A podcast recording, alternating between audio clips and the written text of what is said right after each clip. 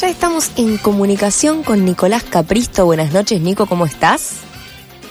¿Cómo andan todos por ahí? Muy bien, muy contentos de tenerte aquí, contentas. En este caso estamos Marlene y Serena aquí en el micrófono de FM La Tribu y eh, les contamos a los oyentes, les compartimos por qué estamos hablando con vos o con motivo de qué. Nico es el creador, es eh, el dramaturgo y el intérprete de VHS, un retrodrama rebobinado. Es un unipersonal teatral que invita a los espectadores a observar la memoria como un prisma de muchos rostros y a empatizar con las torpes penurias de los acontecimientos que recuerda el protagonista. El primer desamor, la vergüenza, el hostigamiento en la escuela y la rebeldía. Bueno, hay mucho más para decir, pero quiero que nos cuentes vos algunas cosas, Nico. Em, primero voy a repetir los datos duros, o si querés, decinos vos, cuándo, dónde, cómo. Bueno, eh, nos quedan tres funciones en esta primera temporada, que van a ser los viernes, los próximos tres viernes, 20-30 horas en el Teatro Beckett, que es en Guardia Vieja y Billinghurst. Perfecto. Sí, los próximos tres estaremos allí. Vayan sacando sus entradas por alternativa mientras escuchan un poquito de qué va todo esto.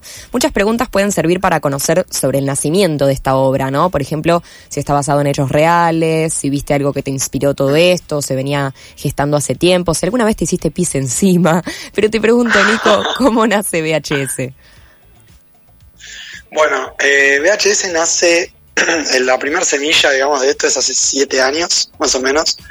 Estaba eh, tomando un taller de teatro, en el cual un poco el objetivo final era culminar con un material unipersonal de duración corta, de 20 minutos, eh, y eso hice. Eh, y bueno, tuve, di con un material que lo estuve girando por varios por ciclos durante todo este tiempo y a fin del año pasado estaba cursando una materia teórica en la Universidad Nacional de Arte eh, sobre el grotesco.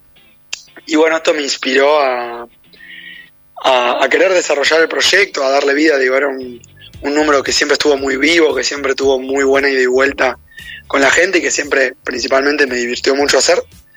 Entonces, a raíz de todo esto, eh, me decidí a, llevarlo de 20 minutos a un proyecto más largo en formato de obra. Convoqué a Tomás Soco, que es el, director, y a Malena Caporaletti, que es quien hizo toda la, música original de la obra.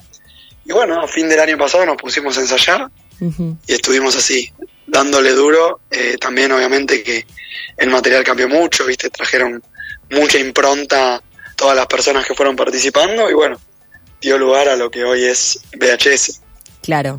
Bueno, ¿y cómo, fue ese momento donde te diste cuenta de que necesitabas esta mirada externa que mencionás, el momento de la convocatoria? ¿Y cómo fue esa búsqueda, no? Como, ¿por dónde empiezo a elegir un director, eh, una persona que musicalice? ¿Vos sabías qué momentos de la obra querías musicalizar? ¿O ella te fue como diciendo, mira, acá yo pondría esto, vio ensayos? ¿Cómo, cómo fue eso?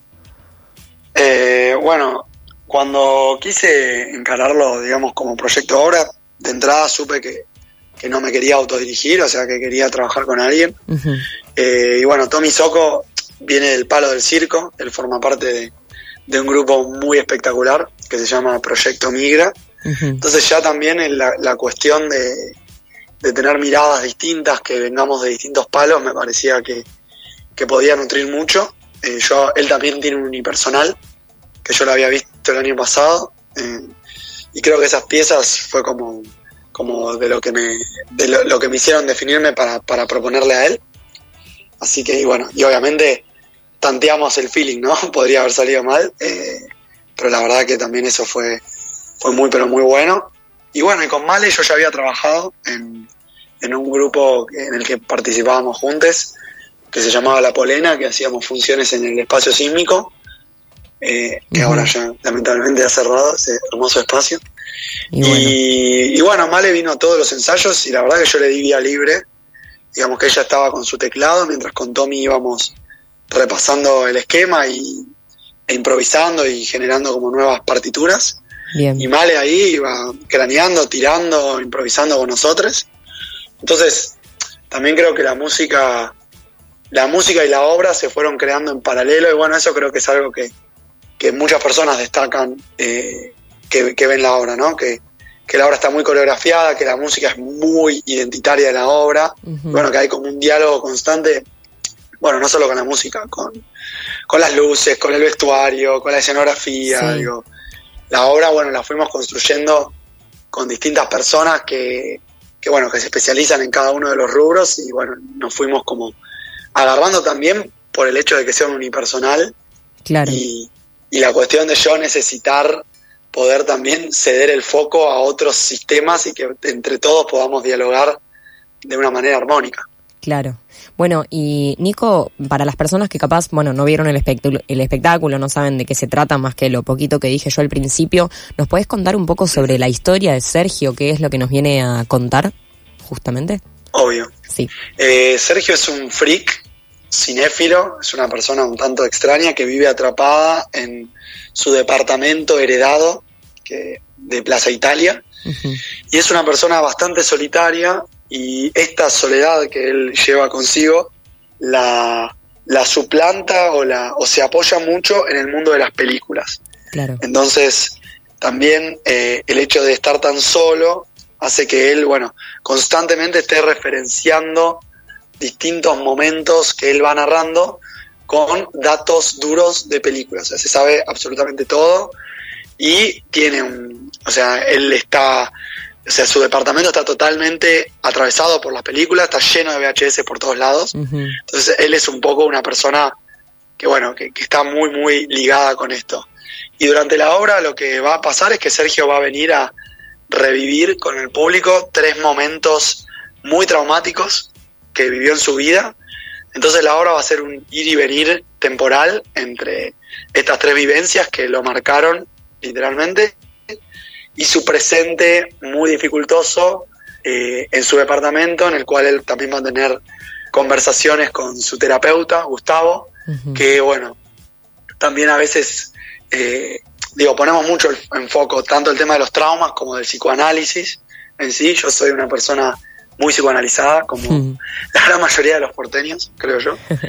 Eh, y bueno, es, un, es una obra que también pone en jaque un poco la cuestión esa, porque muchas veces Gustavo va a ser más parte del problema que de la solución. Entonces, bueno, con todos esos elementos la obra va transcurriendo, va avanzando, eh, y bueno, y los, los relatos nos van llevando un poco a, al presente un tanto trastornado del pobre Sergio.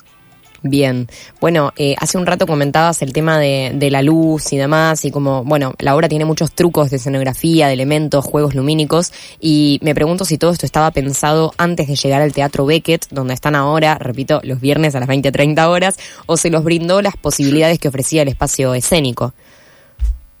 No, eh, todo, el, todo el mundo de los trucos eh, fue la verdad que toda idea de, de, Tomás, que tiene bastante, bastante expertise en eso.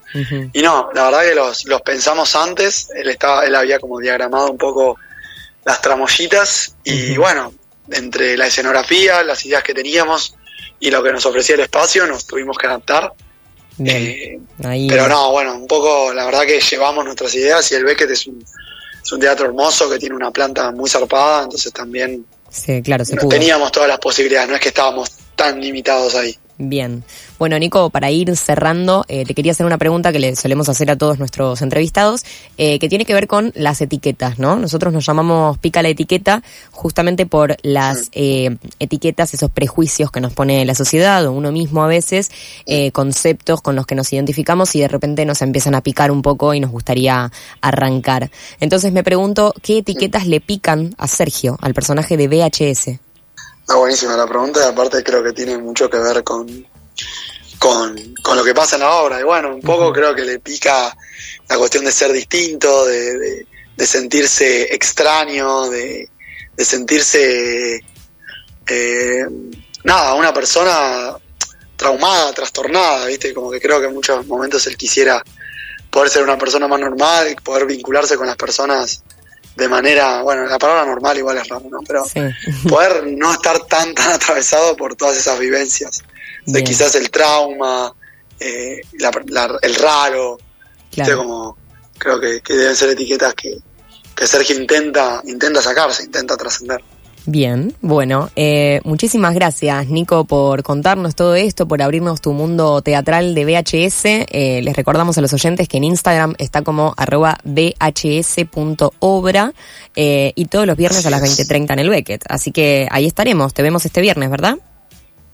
Les esperamos, sí, sí, les esperamos los tres próximos viernes, no se la pierdan. Perfecto. Muchas gracias por el espacio. Muchísimas gracias a vos también. Pasaba Nico Capristo por aquí, por el aire de FM La Tribu.